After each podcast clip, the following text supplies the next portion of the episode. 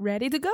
Yeah, but before that, let's go get hundred chicken nuggets. Woohoo! 欢迎收听《牡丹姐妹花》，我是 Pin，我是安雅。Welcome back。今天要来跟大家聊聊公路旅行 （road trip）。Yeah，baby。 但是我们两个自己有太多有趣的事情想跟大家分享，所以呢，我们会分成不同的主题来跟大家聊。今天这一集主要是 focus 在，如果您想要在美国做 road trip 的话，需要先做的准备动作跟一些注意事项。For example，刚刚开头有提到的公路旅行出发仪式，就是要买一百个 chicken nuggets。对，大家不要怀疑，你们听到的是一百个鸡块。太可怕！台湾可以这样买吗？我还蛮好奇的。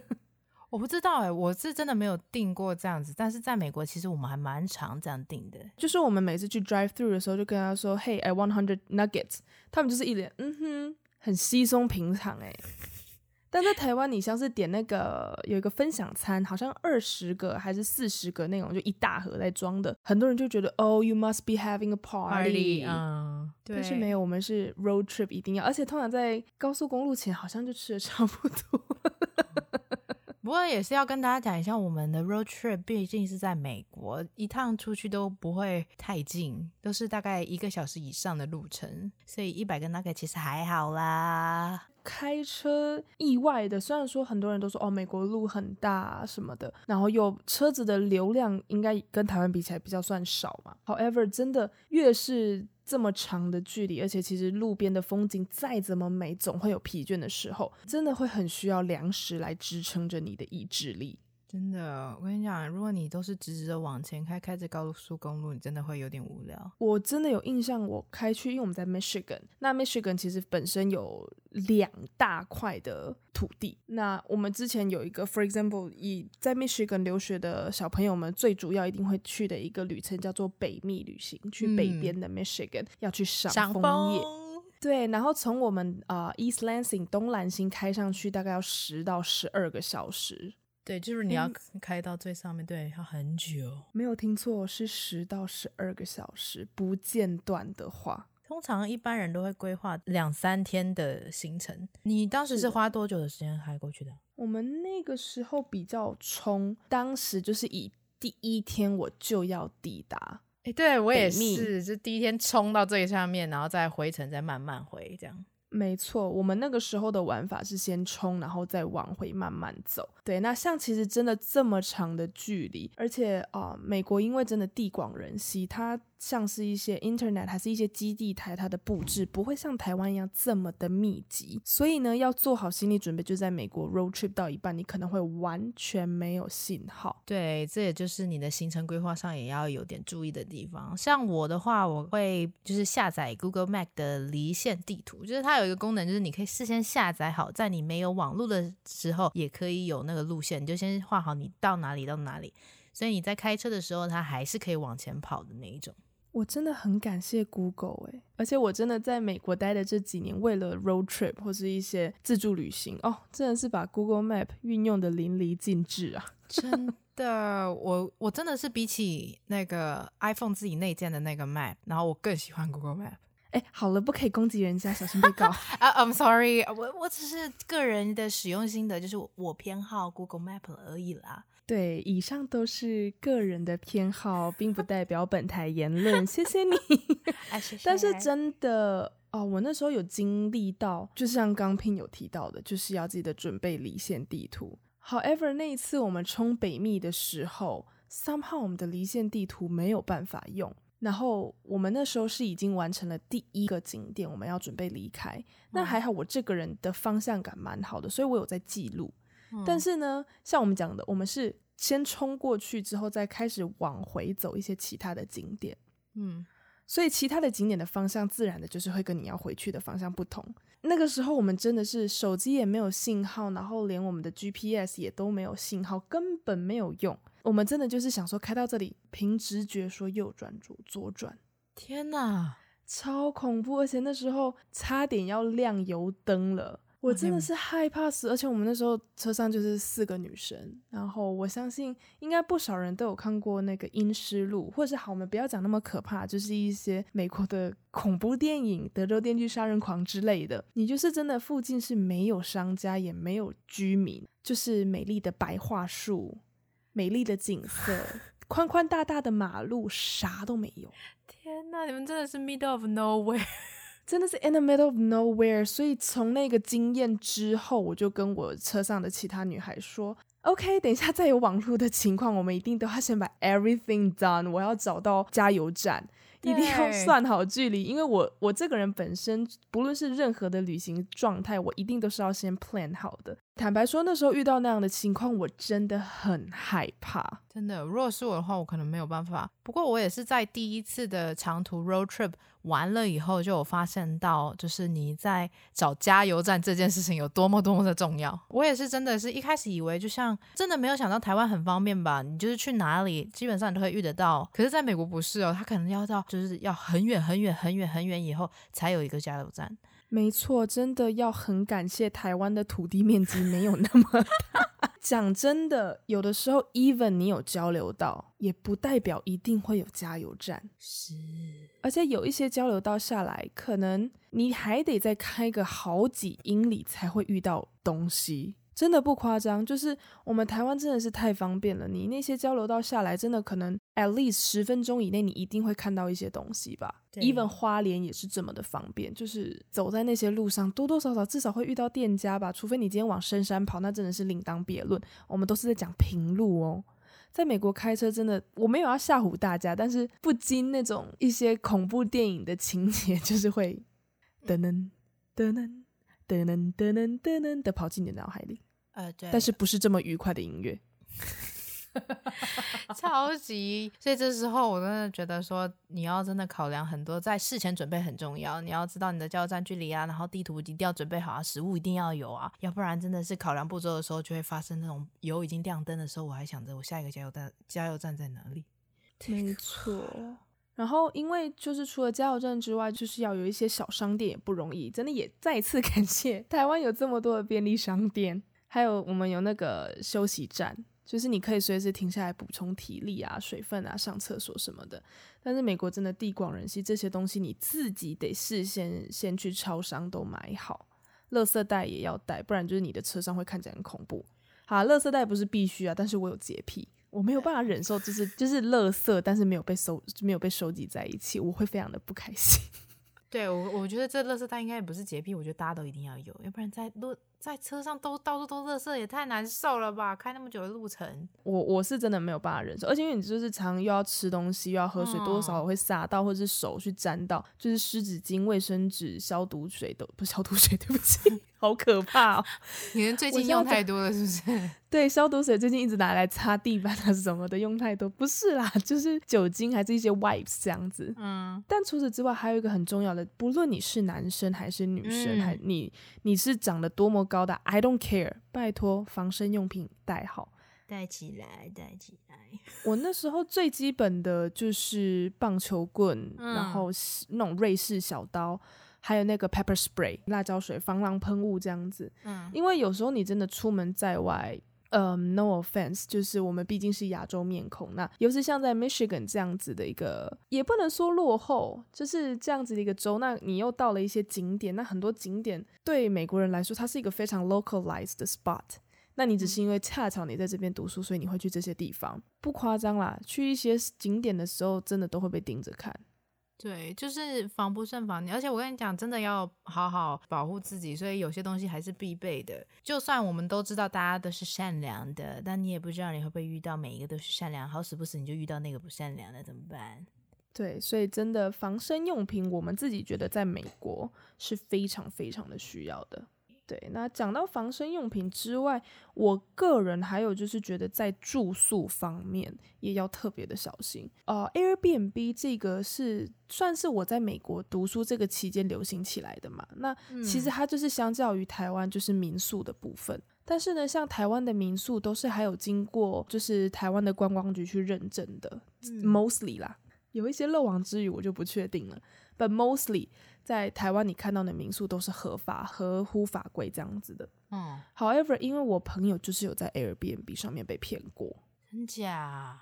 他那时候一个人到底特律，他要去工作了。那他那个工作大概就是 like summer job，大概三个月。那他就订了一个还蛮漂亮，然后在 downtown 的一个套房。他那时候都已经到底特律，然后坐 taxi 去那个 location 的时候，才发现那边是废墟啊，是废墟。然后。旁边就是有一一个小店家，他就看这个人说：“你应该是在找那个 Airbnb 吧？”他说：“嗯、对，可是怎么会没有房子？是出了什么错吗？”他就跟他说：“嗯，你已经不是第一个受害者了，我已经看到很多人被骗了。”天哪！你知道我真的，我朋友打电话给我的时候，他真的是哭着说：“我被骗了。”然后他一个人在 in the middle of nowhere，然后他不知道他的他后面可以去哪。我就觉得，Oh my God，even Airbnb 也也会有假的，因为那时候 Airbnb 的名声是非常好的耶。嗯，所以我跟你讲，有的时候就是评价啊什么，大家还是要 稍微注意啊，真的要小心。所以我个人都是找有品牌的 hotel、motel 这样子。最常像美国最常看到什么 Holidays Inn 啊，嗯、什么 Marriott 那一种。讲真的，虽然比较贵，但是为了你自身的安全，我个人真的都是比较建议去订一些有品牌的，因为 at least 他们还有 front desk agent。假如真的很不幸的怎么了，你至少还会觉得有一道防线了。对，像我的话也是，就是一样跟安雅一样，都是找有品牌，除非真的订 Airbnb，就是那种有一群人的时候，我们可能。可以一起订，我好像没有，我们没有个人私人订，我就觉得那个比较可怕，所以我觉得也是啊，有品牌的 hotel 比较安全。对，所以真的，如果在 road trip 这个部分的话，也是会建议大家，就是订饭店啊、住宿的时候，真的尽量找有品牌的啦。哦，对，还有一件就是大家要注意，就是很多就是你去住饭店是一定要成年二十一岁，他才会让你 check in 的。对，哎，这个是一个还蛮让，就是因为我记得那时候我才十八十九岁，嗯、那时候就是会一直以傻傻的以为哦，the the legal age for drinking is twenty one，嗯，however 就会去 miss 掉就是饭店的一些那个 policy，他 check in 的时候会要求你要满二十一岁，嗯、我们那时候一群没有人满二十一岁去订了一个饭店，我们人都已经飞到加州了，嗯、然后那时候是还好，就是饭店的那个经理就是。帮我们订了他们旗下其他间，然后有通融一下，让我们去住。哦，对，让我们 check in，然后就说就是以后真的要很小心，就是在美国有很多是你要二十一岁才可以 check in，国情的不同，法律的不同，真的会忘，偶尔会不小心忘记这件事情。所以这个养成了我，如果在订饭店的时候都会看一下 check in age。虽然说 现在不太需要去担心了，是真的，我们现在已经年龄到。不过有一件事情也是蛮困扰我，就是。我们在美国就要带护照出门，毕竟是外外国人。对，你在 check in 的时候就一定要随身携带护照，然后每次进房间的时候，我一定是把它放在保险柜里面。哦，我随身携带耶。对啦，如果出去一定要随身携带，因为我也有听过有人就整个保险柜被抢走。讲难听一点，在美国任何东西被抢走，你都不要觉得奇怪。我也看过电视被扛走的啦，吹风机都已经是小事，扛电视、扛床垫的几乎都 OK 啦。真的哦。保险柜算什么？他们那个举重哇就起来啦，所以很多东西像是 ID 的东西，我蛮贴身的。对，就是如果真的要去，没有我的意思哦，也是啊，去吃个早餐好像也是都带着，对，都带着会比较好啦，真的是强烈建议大家。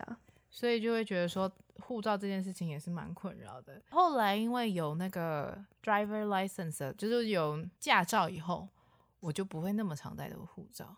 啊、呃，是，如果你今天有了美国的驾照，你点你飞国内飞机，其实驾照就可以了啦。对，但是我个人还是会带着 passport，因为 just in case，因为很明显的我没有绿卡，我不是 resident，会有没有可能会被问到一些什么问题都 you never know。所以如果你今天是跟我一样，我们就是纯粹的留学生，不是有任何绿卡的 passport，真的尽量还是带着啦。然后还有一些那些读书的那种 visa，最好真的是随身携带会比较安全，just in case anything happens。对，然后还有一个 road trip，不仅限于 road trip 的，就是如果你有去美国旅游的话，一个小 tips，嗯，就是你的钱包记得永远都要有一些 cash。这个你有听说吗，Pin？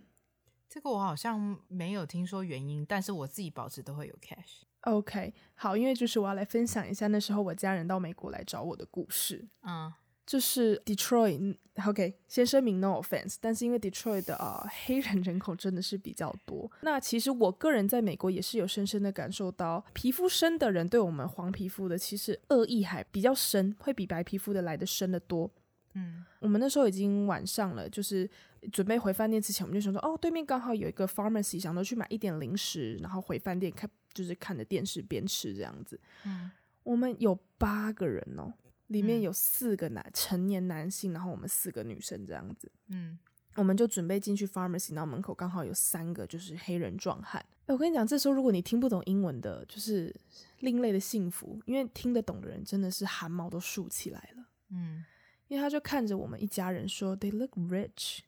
”然后另外一个人就说：“Like a good target，看起来就是可以下手的目标。嗯”我跟我爸还有我哥，我们就。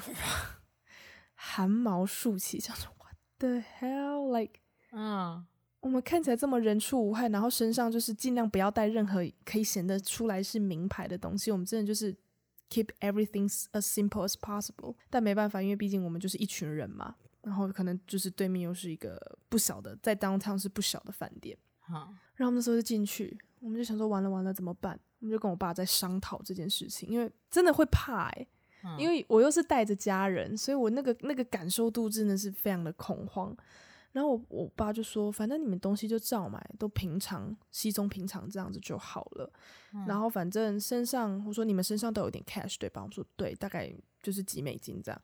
我爸说：“嗯，一定要带着，因为。”宁愿让他们抢走了那一些钱，也不要空空的给他们，因为他们就会觉得说，我都已经要来抢你了，你什么都没有，那你给我去死。嗯，所以才会建议大家身上真的就是带着一些现金会比较安全。如果真的遇到了，就让他把钱拿走。这也是为什么哦。还有一点就是，我们会尽量在车就是开车去 road trip 的时候，要让自己看起来不要那么的 hell by。真的 keep it low profile，真的要看起来低调一点，就是。包包能够是人家很常用 North Face，你就跟着一起 North Face 吧，不要不要那个太显摆的，什么 Louis Vuitton 啊，一些有的没的。我跟你讲，road trip 真的不用带什么名牌包啦，那个不用不用不用。对，身上穿的就是 keep it，你可以漂亮，但是 keep it as simple as possible，因为有的时候你太显摆了，including 你开的车，嗯，是什么品牌，它的新旧程度，这都多多少少的会影响你整你你整趟 trip 的。安全度，对，真的没有要恐吓你们，这是我们真的有经历过的。像我开可能很 local，他们美国那个 Chevrolet 雪佛兰，啊、就是一个非常非常非常 local 的品牌，哇，safe and sound。然后我就是穿很简单、很平常的 white T-shirt 跟 leggings，然后就是简单的包包，然后这样就很好。我像我也是去 road trip 的话，跟朋友出去，我们应该都是租车这样子。就不要开自己的车，然后租的，因为租的车它都是你可以自己选，呃，什么价位吗？反正我们都是最简单的，然后就是开起来就是一般普通的，然后不会怎么样，就跟他们完全 local 一样的，像什么 GMC 的那一种啊，或者是对那种一般平常可以见的那种下车看起来就是还好，不会不会就把自己隐藏掉，说 No one knows me 这样去买东西，真的很害怕。所以租车的时候，在选品牌跟选你这台车的 category 的部分，真的也是要注意一下。当然，也不是说你完全不能。你想说，哦，我有钱，我当然来这边，我就是想要开一些 high class 的。You can go ahead, but stay safe, OK？、嗯、对。那还有一个就是说，如果你下车了，或者是你去 hotel check in，那因为他们有的时候，像尤其 for example Michigan 的地很大，他们的停车场就会在建筑物外面，可能没有什么地下停车场，或是比较隐蔽的空间停车，千万。不要把任何东西留在车上，车子里面要看起来很空。真的，车子不能有东西。像我就是，你连垃圾袋都不要留哦，真的不要留任何东西。车子里面看起来越空越好，全部不要嫌麻烦，全部都跟着带着你一起下去 check in。对，因为我朋友曾经就是有东西没有带下车，然后车窗被击破，然后什么东西都被带走。哎，oh, 好像是你哈。哦，对，那个故事好耳熟。That's me，我的护照就直接就是 gone。不止你啦，我身边真的还有很多朋友有遇到过这样子的问题，所以这真的是一个 lesson，a big big big lesson you gotta remember。啊，I am，我就是就是这种，就是我很不喜欢护照放在车上的原因，就是对，That's me，我曾经护照就是这么的被偷了，你真的要小心。哎呀，讲了那么多沉重的，我们可以讲一些开心的啦。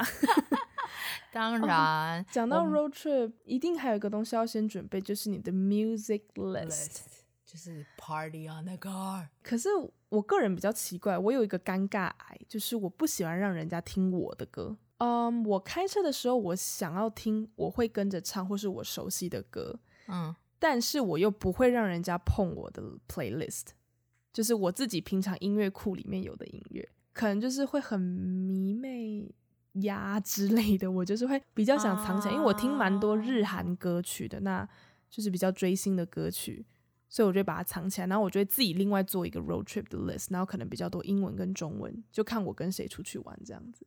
哦，嗯，我有一个小怪癖，就是好周到哦。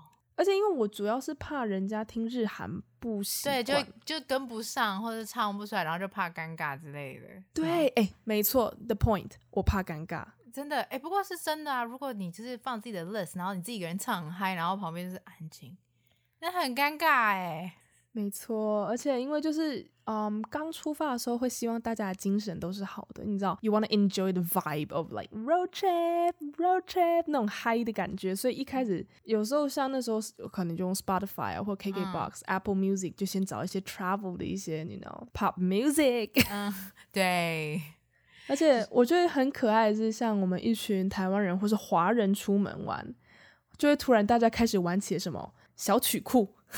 对，就是会放一些歌，然后大家就开始在那边抢来唱啊，想说，哎，你知道这首歌吗？什么什么之类的，整个就是大合唱。哦、没错哦，回忆杀，而且你就会发现，台湾、大陆、香港每一个的回忆杀都是不一样的，不太一样的歌曲。所以有的时候我们也会像是，就是除了是 playlist，也会让每个人都担任 DJ 一下，看说，哎，下一首我想点什么，我想点什么，这样也是蛮好玩的。哦真的很好玩呢，我觉得 road trip 还有个很好玩的点就是人的部分啦。对啊，看你跟什么人。对，没有错。然后我自己在 Michigan 的 road trip 养成了一个很奇怪的习惯，就是刚开头有提到的，出发前就是要先去 drive through 买一堆垃圾食物。嗯、哦，对，而且都要买很惊人的数量。